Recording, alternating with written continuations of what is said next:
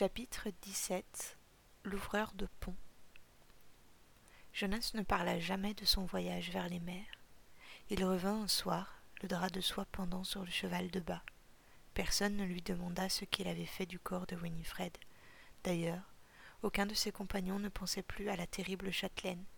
Ils étaient dans l'énergie nouvelle de leur départ. Le clan des MacMahon avait hâte de retrouver le reste de leur famille, et Milo Goncalves voulait revoir la mer. Au-delà, dans les champs, Austin ramenait vers les écuries un hongre pie. C'était un animal trapu aux muscles roulants et très osseux, taché de baies sous les branches frisées de son immense crinière. Austin le flatta et Jonas tendit la main.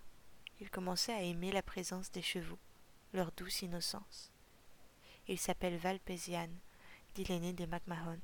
Le fermier vient de me le vendre pour remplacer celui que tu as perdu. Tu iras le payer. Est-ce que ça veut dire que vous repartez au comté? Ça veut dire que toi aussi tu rentres. Il est temps que tu retournes parmi les tiens pour reprendre ta vie là où tu l'as laissée. Et où avait-il laissé cette vie? Était-ce bien à Ebenstone? Quand les Vardos l'avaient pris, n'avait-il pas plutôt cessé d'être lui-même le jour où il avait versé le contenu d'une fiole de rosemère par la fenêtre du Diarmada Je ne sais pas si je vais vous accompagner, hésita Jonas. Je ne crois pas que je veux être l'héritier. Que feras-tu si tu restes à Penunke? Le sermonna gentiment le meneur. Connor Clogan te fera travailler la terre, je peux comprendre que tu ne souhaites pas revenir chez toi, mais tu ne feras pas un très bon paysan, regarde tes mains. Jonas sourit malgré lui. Il avait les doigts brûlés par les rênes, et son dos le tirait d'avoir chevauché trop longtemps. Son corps tout entier réclamait un lit de plumes et les fauteuils d'un salon douillet. Très bien, alors je viens, céda le garçon à regret.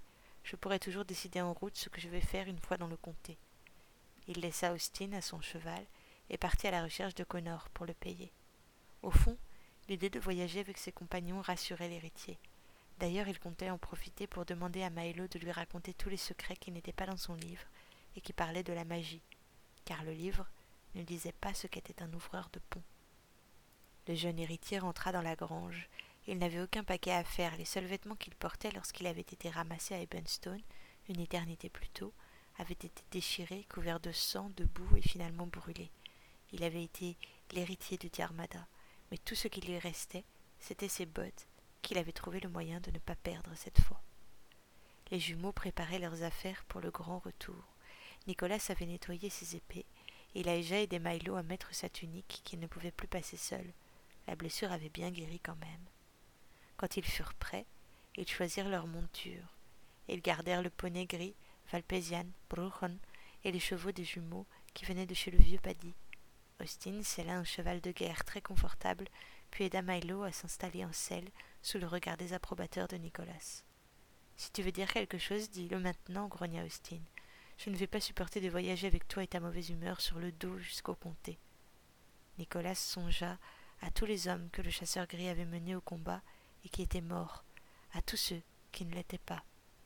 S'il avait eu le carnet de Brendan, il aurait pu compter le nombre de ceux qui avaient donné leur vie pour les rêveurs libres, le nombre de prisonniers que les Vardos avaient vus s'enfuir. Il aurait su que le chasseur gris avait accompli beaucoup de choses. Austin avait honoré le nom des MacMahon, même s'il ne l'avait pas porté. Je n'ai rien à dire, je suis content que tu n'aies jamais été tué. Milo cacha son sourire. Richard resta devant la ferme entre Nigel et Connor Clogan, qui faisaient leurs adieux à la meute. Lorsqu'ils quittèrent la ferme de Paynuncle, il y avait trois semaines que Jonas n'était pas revenu chez son père. Ils ne poussèrent pas l'allure une seule fois. Austin avait appris à se méfier des grandes chevauchées qui épuisent les chevaux et les hommes. Ils ignoraient ce qui les attendait une fois rentrés au comté gris. Les montures devaient être prêtes à courir à tout moment, comme si les chiens de l'enfer avaient été lâchés à leur trousse. Ils traversèrent les montagnes, où l'herbe était sèche comme de la paille. La terre, c'était de la poussière sous les sabots. Le château de Lord Elwyn s'étalait dans le cœur des plaines, à l'horizon. Nous allons contourner le domaine, ordonna Austin. Je n'emmène pas mes bêtes là-dedans. La moindre feuille pourrait être du poison. Jonas songea au datura, qui dormait dans un coin de sa tête, et à la façon dont il était sorti d'un fruit. Les champs de terre brune prirent une teinte bleue d'eau, se muant, se transformant comme un animal à mesure qu'ils s'approchaient du comté gris. Ils laissaient derrière eux des forêts d'épines et des bois, en quelques jours, ils retrouvèrent les longues bandes lunaires de l'ouest, paysages écaillés de roches. Milo revivait. L'océan battait presque noir dans les pierres dansant sur le rivage. Enfin, ils arrivèrent à la lisière du village.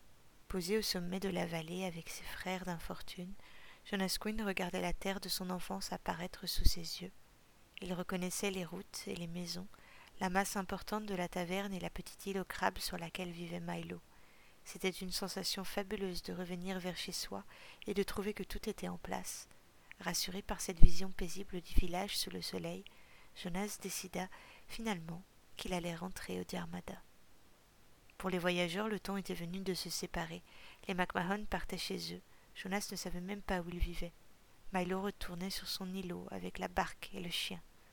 Qu'est-ce que je fais du cheval? demanda Milo en mettant pied à terre. Austin lui sourit.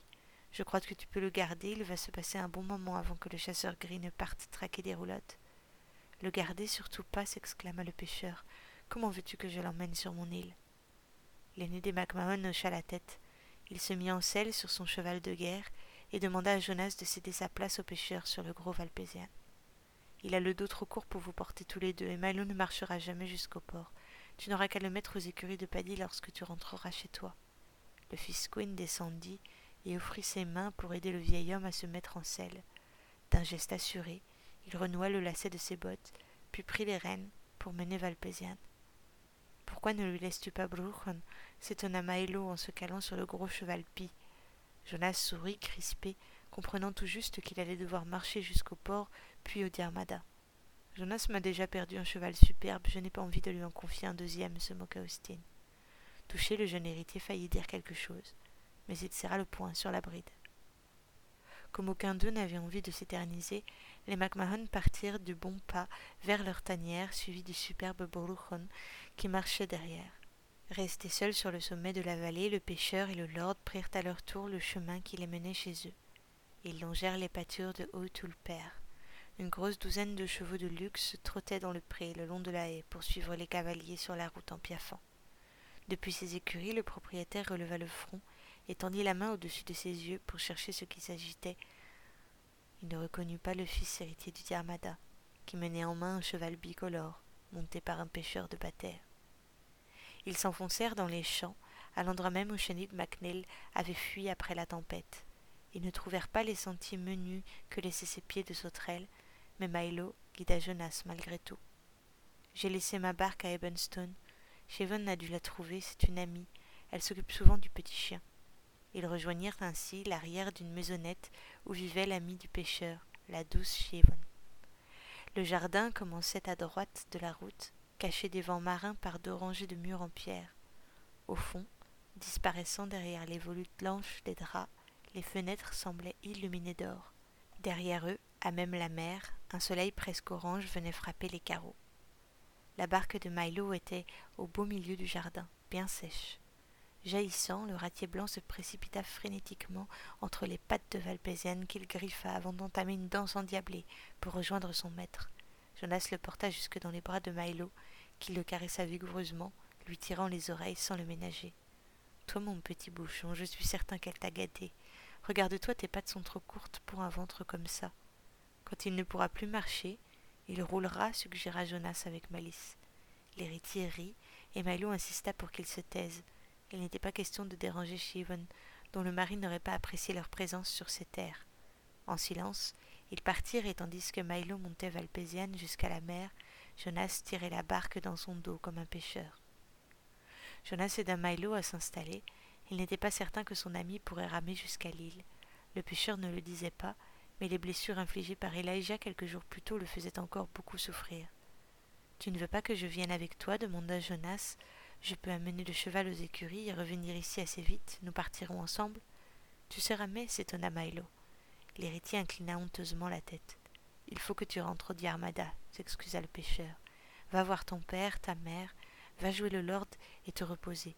Je t'avais dit qu'être un rêveur libre ne serait pas facile. N'oublie pas que tu as le choix. Tu auras le choix chaque instant de ta vie. Tu peux boire la rose mère si tu n'as plus de courage. Après tout ce qu'il avait déjà vécu, Jonas n'imaginait pas voir pire, il pensait que s'il avait survécu à toutes ces épreuves, le reste ne serait pas plus dur. Il se promit de ne jamais boire le nectar et de toujours garder ses rêves bien à lui. Quand tu iras mieux, promit Jonas, je voudrais te voir. Je veux que tu me parles de la magie. Milo poussa la barque dans l'eau et prit ses rames. Je viendrai à Ebenstone, promit-il. Tu me trouveras là-bas. Jonas attendit sur la berge jusqu'à ce que le petit bateau ait vraiment rejoint l'île. Le pêcheur descendit en boitant, suivi de son chien, et disparut par la porte sur laquelle flottait le drapeau. Satisfait, le fils Quinn monta Valpesian, se regagna la route pour retrouver les siens à son tour. Jonas trouva au Diarmada la belle Sheena Quinn, sa mère. C'était la deuxième fois qu'elle le croyait mort. D'abord il y avait eu la tempête dont il était revenu vivant, puis sa disparition inexpliquée à Ebenstone. Cette fois, elle ne l'attendait plus. Il y avait si longtemps qu'il était parti. Quand elle le vit, ses yeux s'ouvrirent simplement plus ronds, et elle se pencha contre la joue de son fils. Elle ne reconnut pas son enfant, qui avait l'odeur des bêtes et du sel. Alors simplement, Sheena murmura Je suis bien contente de vous revoir, mon fils. Jonas trembla dans les bras de sa mère. Derrière elle, à une table où se tenait Calvin O'Toole, il vit Chenille la Rouge comme dans une brèche. Ses souvenirs s'engouffrèrent et lui tandis qu'il regardait la sorcière rousse. Jonas se rappela la tempête et les vagues qui mordaient dans sa main pendant que les pierres se dérobaient sous lui, et Chenille courant comme poursuivi de l'incendie de ses cheveux. Il se souvint de Calvin qui lui faisait ses adieux sur la digue, comme il regrettait à présent de les avoir laissés partir. La ville les avait changés. Calvin semblait avoir vieilli trop vite, coupé en pleine jeunesse, courbé, mais heureux, fier comme un pan. Quant à elle, ce n'était plus la sauvage polissonne du bord de mer, la ville l'avait assagie, elle avait un rôle de dame qu'elle prenait très au sérieux. Quand elle vit l'héritier, Chenille ne se leva même pas, mais simplement elle le regarda longuement, avec des yeux de chat, et il sut qu'elle était malheureuse. C'en était fini de son enfance. Sans laisser à son fils l'occasion de rejoindre les fiancés, Elliot Quinn l'arracha des bras de China pour l'asseoir de force sur une chaise. Il regarda avec dégoût son bel héritier qui lui revenait couvert de poussière. Où étiez-vous? Jonas savait qu'aucun d'entre eux n'était venu pour le chercher. Ce n'était pas China qui avait tout laissé pour partir délivrer son fils. Ce n'était pas dans l'épaule de son père qu'il avait pleuré lorsqu'il avait été libéré du convoi. J'étais chez Lord Comine, montit le garçon. Vous avez manqué à vos devoirs, grogna son père. C'est déjà la seconde fois en quelque temps que vous disparaissez. Est-ce que je peux savoir ce qui se passe? Jonas avait désespérément envie de lui parler, mais il savait que son père ne pouvait pas comprendre, et si le jeune homme voulait retrouver sa place et son héritage, il ne pouvait rien dire. Je suis là, quelle différence si je suis parti puisque je suis revenu, lança-t-il d'un ton très assuré. Elliot hésita. Il était très content de son fils et de ce qu'il était devenu, mais il n'était pas particulièrement attaché à lui. Il pouvait encore recommencer, d'ailleurs il l'avait fait. Voyant que Jonas ne revenait pas, il avait voulu faire un deuxième enfant à China, mais il trouvait plus simple de garder le premier qui était tout prêt à hériter et qui aurait bientôt trente ans. Aussi, Elliot évita-t-il de se mettre en colère. Calvin et Chenide se préparèrent pour laisser une place entre eux. Jonas vint s'y asseoir. Le temps qui les avait éloignés n'avait tout simplement pas existé. Calvin lui parla de sa ferme, Chenide de l'enfant qu'elle portait déjà. Des villageois étaient morts, d'autres étaient nés, l'or coulait à flot sur le comptoir du Diarmada. Le soleil n'avait pas été plus chaud, ni les pierres plus tranchantes durant son absence. Dans le cocon, les siens ignoraient le monde où les chenilles sortent des fruits, où les marimorganes ont des baisers salés, où les hommes veulent être libres. Bercé, Jonas y oublia pour un soir les MacMahon et le pêcheur étranger. Jonas resta tout un mois sans jamais revoir Milo. Il fit tout ce que son père attendait de lui, se comporta de façon odieuse avec les autres, en particulier avec sa mère, alla dépenser une fortune en vêtements qu'il ne porta pas. Tout le monde s'accordait à dire que l'héritier du Diarmada était de retour, toujours aussi beau et orgueilleux comme jamais. Parfois, il rencontrait Hélène qui venait acheter du nectar de rosemère pour toute la meute, et elle lui parlait sans un mot. D'un seul regard, comme elle le faisait avec tous ses frères, la bergère disait à Jonas qu'ils allaient bien, que les Vardos n'étaient pas venus. Mais lui, il la regardait à peine, continuant à accueillir ses clients comme s'il ne la connaissait pas. Pourtant, chaque matin, Lorsque le Diarmada dormait encore, il courait à Ebenstone pour voir s'il y trouverait la barque de Milo. Le pêcheur avait soigné ses blessures sans un mot à l'abri dans sa tanière, et Laïja venait souvent lui rendre visite. Il apportait des pièces d'agneau que Nicolas tuait pour lui.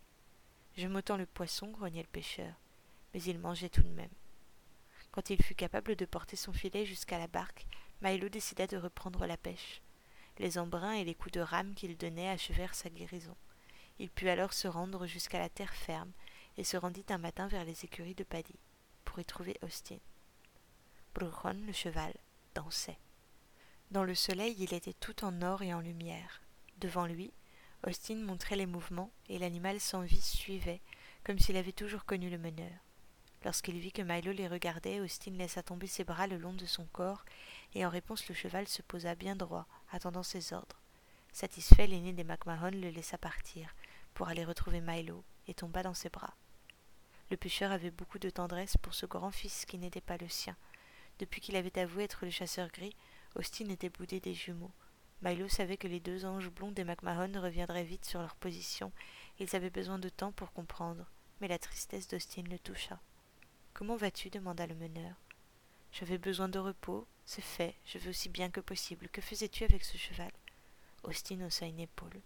Je voulais savoir ce qui lui fait peur, mais il ne craint rien, c'est une drôle de bête.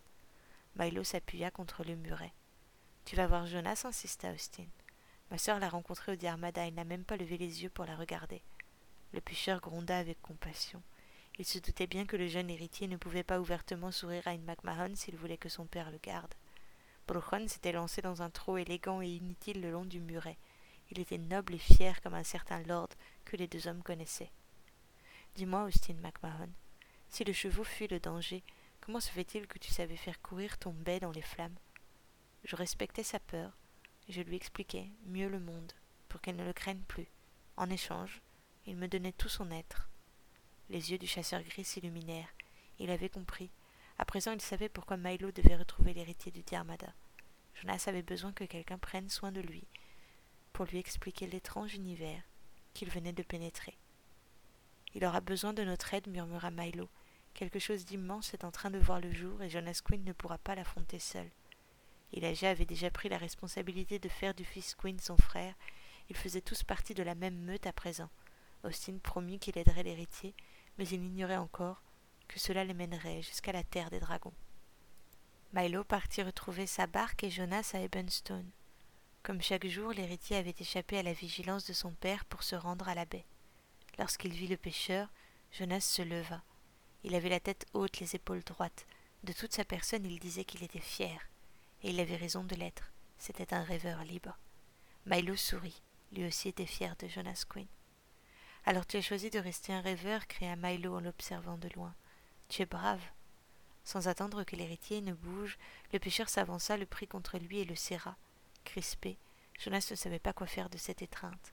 Jamais Elliot Quinn n'avait pris son fils dans les bras. Demande-lui de te montrer la voie dans la lande. Jonas se pinça les lèvres et repoussa doucement le pêcheur. Milo, tu as promis de me parler de la magie.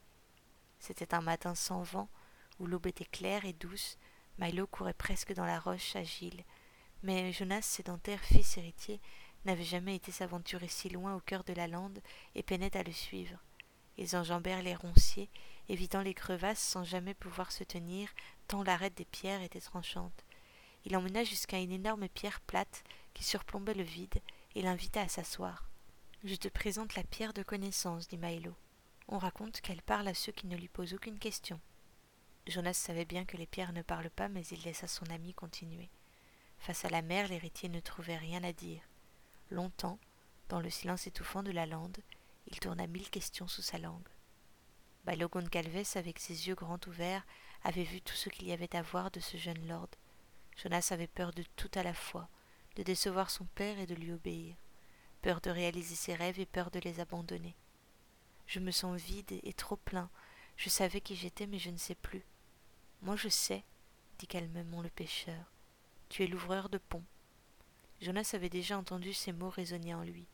C'est le datura qui les avait prononcés alors qu'il revenait de la tour blanche. La première fois déjà il ne les avait pas compris. Qu'est-ce que c'est un ouvreur de pont? Milo n'avait jamais utilisé ce mot depuis que son père le lui avait offert, voilà si longtemps. Il avait promis alors de ne raconter le secret qu'à son fils. Tu te souviens du jour où je t'ai montré le fruit, son noyau, sa chair? Je t'avais expliqué que le rêve et la magie étaient deux ponts pour passer du monde réel à celui de l'imaginaire. Jonas se rappelait bien.